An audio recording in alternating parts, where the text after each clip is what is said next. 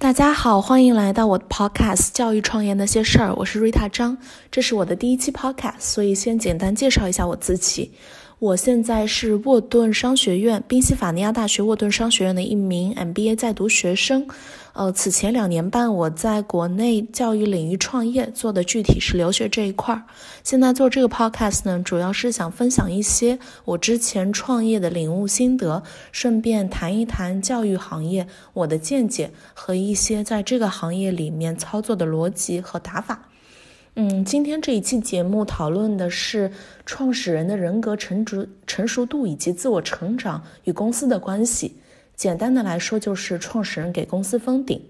我会从四个角度来谈一谈创始人到底是如何影响封公司的。这四个角度分别是：第一。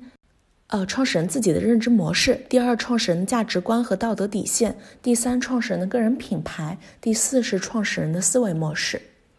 那我在学校的时候，我们有一节 VC 课，VC 就是创投。那在上课的时候，我们有时候会进行一些小辩论。有一次，我们辩论作为创投公司投资的时候，到底是看创始团队比较好，还是看投的公司所在的行业比较好？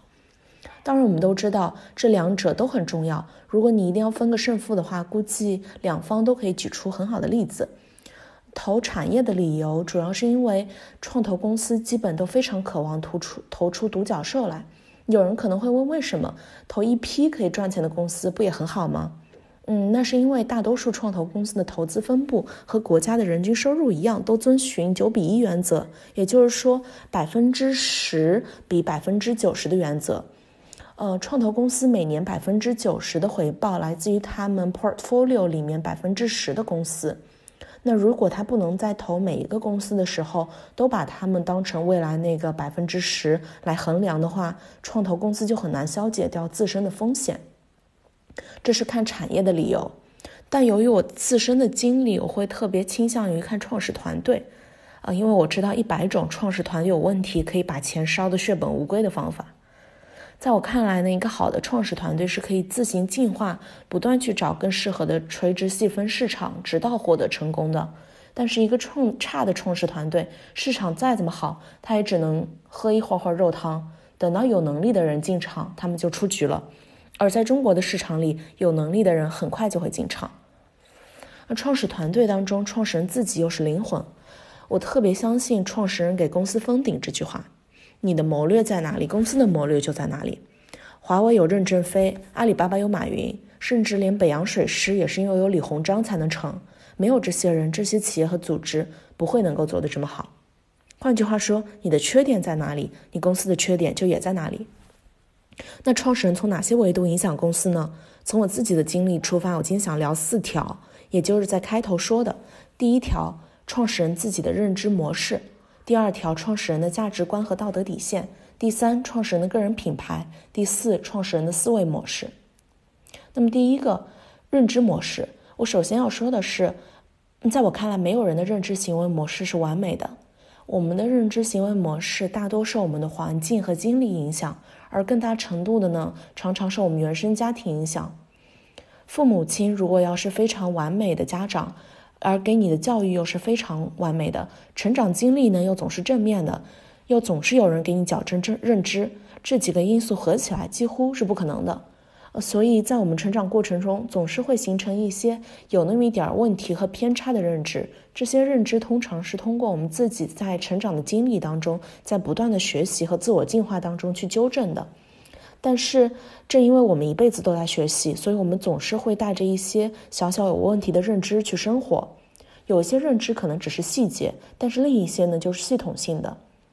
我今天要讲两个，我觉得可能对创业过程当中有比较大的影响的认知。第一个呢，就是呃归因问题。那比如说，我今天走在路上，有人。用不好的眼神看了我一眼，我会不会多想？我会不会觉得我衣服穿的是不是不对？脸上是不是有脏东西？再比如说，今天领导骂我了，我是不是觉得领导对我一直有意见？这些都是我爱把因归到自己身上的一种表现。那么，喜欢把因归到自己身上会有什么问题呢？有人会说，这跟创业有什么关系呢？我觉得这跟创业的关系非常大，因为。如果你喜欢把事情的成败归因于自己，你就会非常的不愿意去认识到事情本身存在的问题。我拿个自己的例子来举例吧。嗯，比如说，在我之前的公司当中，有时候我可以多做一层用户调研，有时候我可以多去分析一下我的商业模型，但是我会在某一个点说够了，那是真的够了，还是因为再深入，我就会发现我的产品、我的商业逻辑不成立，而从而打击我的积极性、打击我的自信心呢？这个问题有待考察，并且我觉得很可能后者是占一定优势的。也就是说，我可能是怕呃自己对自己不再信任，所以干脆就去忽视这些本来应该发现的问题。那第二个问题呢是呃拖延症和完美主义。完美主义呃在很多人身上都有体现为拖延症，那是因为当你觉得一件事情要做到最好的时候，你就会觉得这件事情非常难做，你也会迟迟，要么就迟迟不完工，要么迟迟不开始。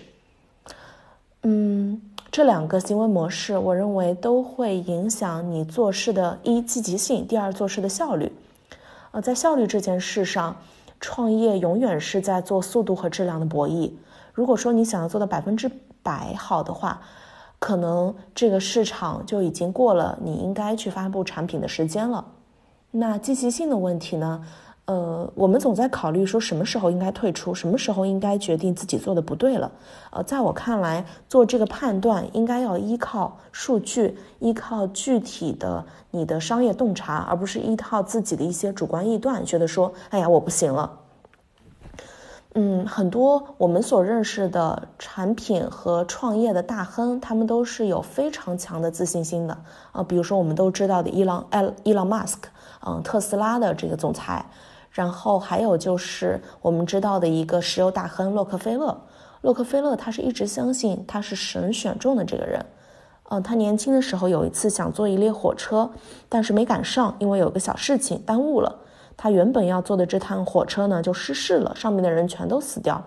洛克菲勒知道了之后呢，他就深信是神让他没有在这次火车失事中丧生，是神让他做出大的事情来。所以在这个之后呢，碰到什么困难，他都觉得说不可能这么小小的困难都击败他，因为他是神眷顾的孩子。嗯嗯，总结一下，认知模式，呃，是影响创业人是不是能够把公司做得好的一个很重要的因素。想成功，要分清人和事。要明白，我做的东西很可能永远会有问题，全是错的。但这不并不代表我人没能力，必须超级相信自己。啊，如果没有这么核心的自我信任的话，可能会花很多时间和精力在自我怀疑上面。啊，第二个我想谈的点呢，就是价值观和道德观对于我们创业的影响。比如销售这件事情吧。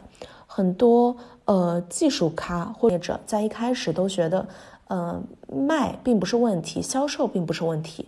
那这个呃价值观和这个信仰呢，会让他们非常的忽视销售，也会他让他们吸引不到好的销售人才。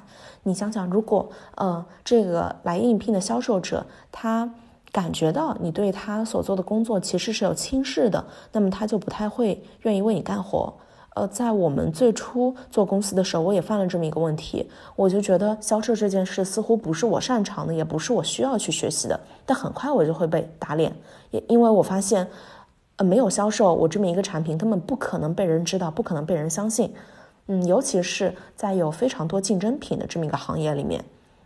还有一个问题就是，呃，如果一个公司上下不都对于创呃不不都对于销售有这么一个信任和这么一个重视的话，呃，销售部门在公司很容易会觉得受到轻视。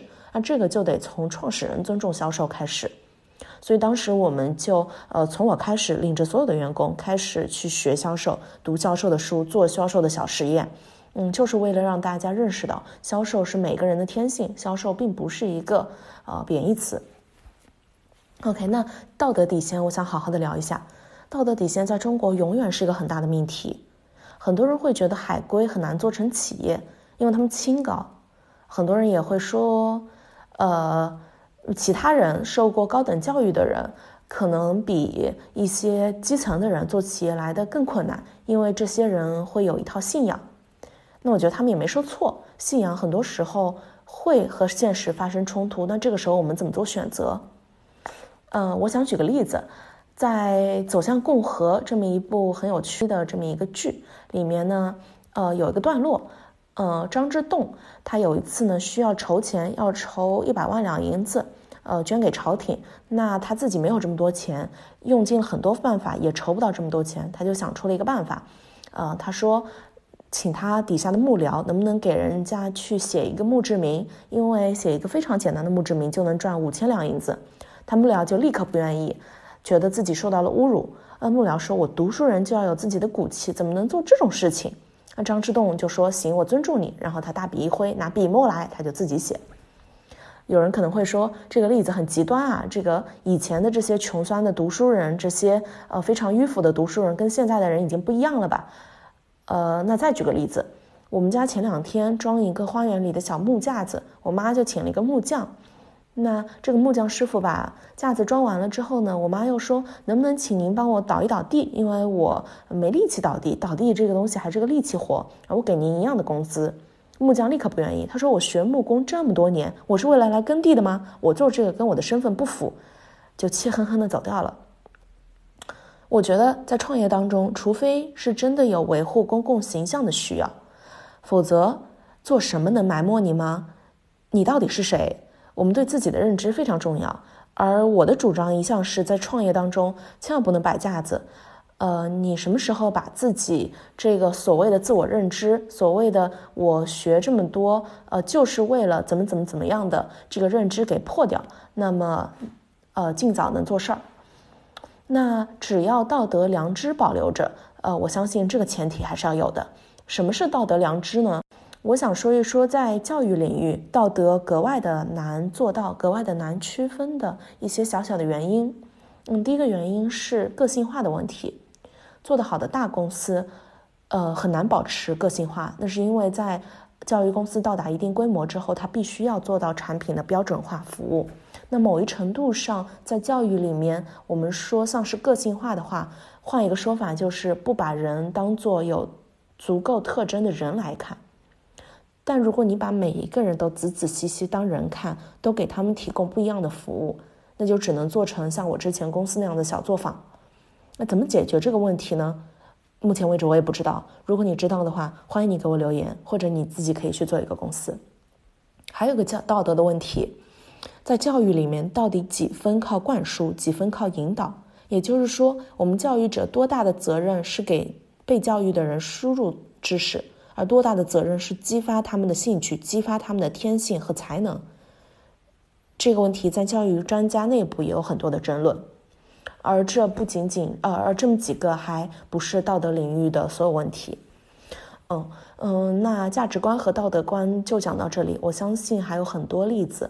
嗯，我想说明的就是，呃，我们作为创业者，必须要时时刻刻明白，你自己的一些小的，哪怕是你觉得在你脑海里的东西，其实早就已经渗透出、渗透出来到整个公司了。那第三个我想谈的，创始人对公司的影响在于个人品牌。我们都知道很多，呃，个人对公司品牌有很大影响力的例子，比如说，呃，前面提到的特斯拉的创始人伊朗马斯克。再比如说京东和刘强东，嗯，在他们个人名誉受损的时候，公司呃也受到了很大的打击，嗯，比如说伊朗马斯克他在受采访的时候，呃，稍微有点崩溃，哭了一下，呃，当场股价就大跌。那么，为什么这些人要作为品牌去宣传自己的公司呢？肯定也是有它的好处的。好处就包括，呃，个人作为品牌传播力度非常大，而且很省广告费。作为创业公司来说，你去给公司做营销，不外乎渠道，渠道都要花钱。如果你自己作为一个大 V 呢，通常你可以慢慢用内容或者快快的用内容来成长。嗯，还有个好处就是创始人代表自己的公司作为形象，这个公司容易有性格。呃，现在公司，特别是一些快消品公司，特别的讲究性格。比如说一个化妆品啊，比如说一个内衣品牌啊，它可能代言人是谁就非常重要。嗯，那这些是好处。所以，呃，好的坏的都有。那么，呃，怎么样去衡量，就是创始人自己的事情。可是一定要去衡量。再插播一句吧。呃，很多人经常会谈这个明星到底多大程度上拥有自己的隐私权的问题。我觉得这个问题呢。其实逻辑道理是差不多的，明星他们自己是要吃自己的个人品牌的福利的，也就是说，他的很多的代言费啊，甚至他去作为演员啊，都是因为，嗯，他自己有这么大的宣传力度，他自己就是自己的品牌。那既然你赚着个人的品牌的钱，你很难让人家不去挑你的毛病。呃，虽然有的时候，呃，舆论还有八卦，还有一些娱记，可能做的是有点过，但是从根本逻辑上讲，他们是没有办法去逃离呃公众的关注的。嗯，做生意做创始人，你如果把自己作为公众品形象的话，那你可能也没有办法去逃离公众的关注。这一点我之前没明白，我非常委屈。我觉得我做教育不代表我自己就走上神坛了呀。但后来我发现了啊，这其中的逻辑，我就不抱怨了。OK，那第四个我想讲的创始人对公司的影响就是思维模式。哇，思维模式简直太重要了，我觉得我可以讲一天一夜。呃，但是其实我也讲不出来这么多内容。呃，我就今天就简单的谈一谈。嗯，我觉得什么都要思维模式吧。你公司想要有很好的大局观，有长线的布局，想要呃精准的探测用户的需求，想要快速迭代产品，甚至是想要管理好你的团队，都需要良好的思维模式。嗯，我今天就讲一点，就是客户至上。我觉得，呃，我们第一次创业的人特别特别容易犯的一个问题呢，就是觉得我这么好，我要给的东西这么好，你们怎能不要？你们竟然敢不要？嗯，呃，这个非常简单的两个字总结就是我值。嗯，我觉得我的价值观，我要输出的东西，可能是比市场的一些东西都要好的。呃，怎么说呢？在我自己之前的公司来说，呃，去举个例子吧，就我们之前做留学。呃，然后留学这个领域呢，大家都知道有很多标准化的服务，呃，然后很多嗯标准化的操作模式。我们当时就觉得说这个不对啊，每个孩子都不一样，尤其是留学的孩子，你去申请的时候就是要打造个人品牌和档案。你如果不能给他有效的个性化，你如不如果不能让这个孩子的个性得到足够的发展，那留学这件事情不是白搭吗？你送孩子留学不就是为了让他在各方面有呃非常。比在国内更加好的成熟的发展，然后更加多元化，呃，这个孩子的个性、批判能力、思维能力能够有更好的提升。那为什么不在申请这一块就开始呢？所以我们觉得申请这一块一定要有，呃，这个比较高质量的导师给你去仔仔细细的去服务，给你去讨论文书、讨论这些议题。那如果你市场不接受我这个，就说明你市场你这些人这些家长没想通啊。啊，但但其实很可能是我们没想通啊，呃，就如果说客户不要我们，很可能是有很多的原因，不只是呃他暂时可能觉得这个价值观不适合于他的原因，也可能是我们服务没服务好，也可能是我们产品哪个闭环出了问题，但是我值就容易让我们觉得说我们就是最好的。甚至产品本身有可能就有问题，就我们所给到的这个用户价值，可能对他来讲就是不够，就是不对。那我们去执着于自己的这些价值观，最后被市场拒绝，总有人会去接盘。嗯，被市场拒绝的我们就更加没有办法去呃弘扬自己所谓的道德理念了。嗯，所以客户至上，呃，这个我觉得在下一次创业当中，或者在呃听众们的创业当中，一定要去注意。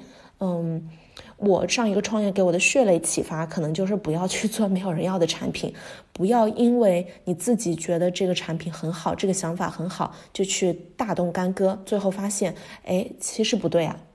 嗯嗯，罗振宇讲过一个例子吧，我觉得特别好。呃，对，这其实是托布花讲的。托布花说，罗振宇不是每天在得到里面他都会录一个一分钟专栏吗？那么，呃，罗振宇很少休假，但是他一年毕竟会有那么几天在休假。但他休假的时候呢，就会把这个音频提前录好，而不是当天在录音棚去录。但是，呃，出于不知道什么原因，这客户也不可能知道。但是呢，罗振宇在休假的这几天录播的这几天，却总是。呃，收听率比平常他在录音室播的那几天、那那些天的收音收视率不对，呃，收听率要差。为什么？托普还不知道，但是就说明用户是非常非常敏锐的，消费者是非常敏锐的。他们能够很直观的感受到你的服务，呃，是否一致，是否能够受他们满意。所以，呃，我们就要服务他们百分之一百。不是为什么我那么好，你却不选我，而是消费者你已经习惯了好的东西，习惯了百分之一百的服务，那我怎么能够让你更舒服？好，今天讲了四点，嗯，分别是，呃，创始人自己的认知模式、创始人的价值观、道德观、创始人的个人品牌和创始人的思维模式，对于这个公司的发展到底是呃从什么样的一些维度去影响的？那呃这么多知识大家拿了怎么办呢？呃，非常简单的说，大家还是要 自我修炼啊，包括我自己在内。呃，我在沃顿商学院读书的时候，我们每次演讲呢，大家都特别特别关注说 take away，就说你讲了这么多，到底我能做些什么呢？如果你不告诉他他能做些什么，他就觉得你这次是白讲。我我觉得做什么这个东西反归到核心的一些点，你不管分析什么样的问题，不管提出什么样的洞察，都是一样的，对吧？呃，第一句自我修炼，第二句自我觉察，第三句调整认知模式，第四句修炼精神力量，也是这几个点。嗯，我觉得最重要的提两个点，就是自我觉察。就不断的去看到自己的认知模式，看到自己的思维模式，这个我觉得是呃，在我们非常繁忙的创业生活当中，也要去花一点点时间来做的。呃，第二个就是修炼精神力量。我最近开始冥想，呃，我的方式是打坐，我觉得非常有用。哎，打坐之后，我跟同一个人下象棋，原来五盘可以赢三盘，现在可以赢五盘，我就觉得可能真的是呃某一个层程度上去拓宽了我自己的就是大局观。所以，呃，这个也推荐给大家。创始人可以每天花十五到二十分钟，呃，去做一个小小的冥想，让自己的心静下来，集中注意力去注意注意本身。OK，这个讲的稍微有点悬，有点深了。呃，如果大家感兴趣的话，我下次可以专门花一期 Podcast，呃，请我的朋友，也是冥想很多人很多年，现在是我的冥想老师的，呃，这么一个朋友来做一次分享。谢谢大家收听我的 podcast，嗯，大家还想听什么样的内容？欢迎在留言区呃给我留言。如果你们不留言的话呢，我接下来会逐个分享我所理解的市场、我所理解的产品以及我所理解的管理。嗯，欢迎大家关注、分享和收听，谢谢，拜拜。